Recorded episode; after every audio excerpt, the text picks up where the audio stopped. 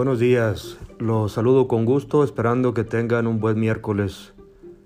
Meditando las lecturas que hoy la liturgia de la palabra nos presenta, quisiera con ustedes compartir una reflexión en torno a los mandamientos y la libertad. Sabemos que una de las capacidades más valiosas que tenemos los seres humanos, más no la única, es la libertad, esa capacidad de elegir.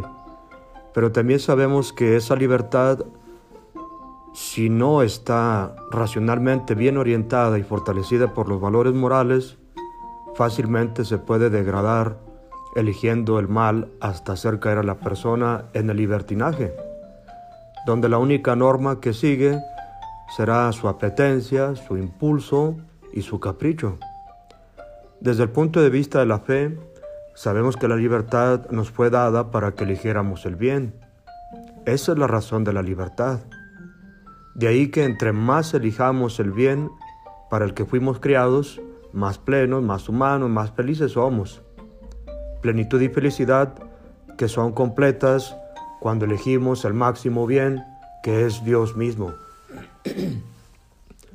Pero también sabemos que, por experiencia, que aunque conozcamos el bien y aparezca como bueno ante mi voluntad, no siempre lo elegimos nos experimentamos débiles para mantenernos constantes en un proyecto bueno que hemos tomado y elegimos el mal que no queremos y no hacemos el bien que queremos.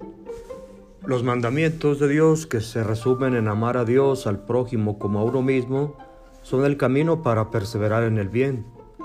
Y lejos de obstaculizar nuestra libertad, los mandamientos de Dios vienen a ser esa sabiduría sobrenatural que orientan nuestra vida para hacernos llegar a la meta para la que fuimos creados.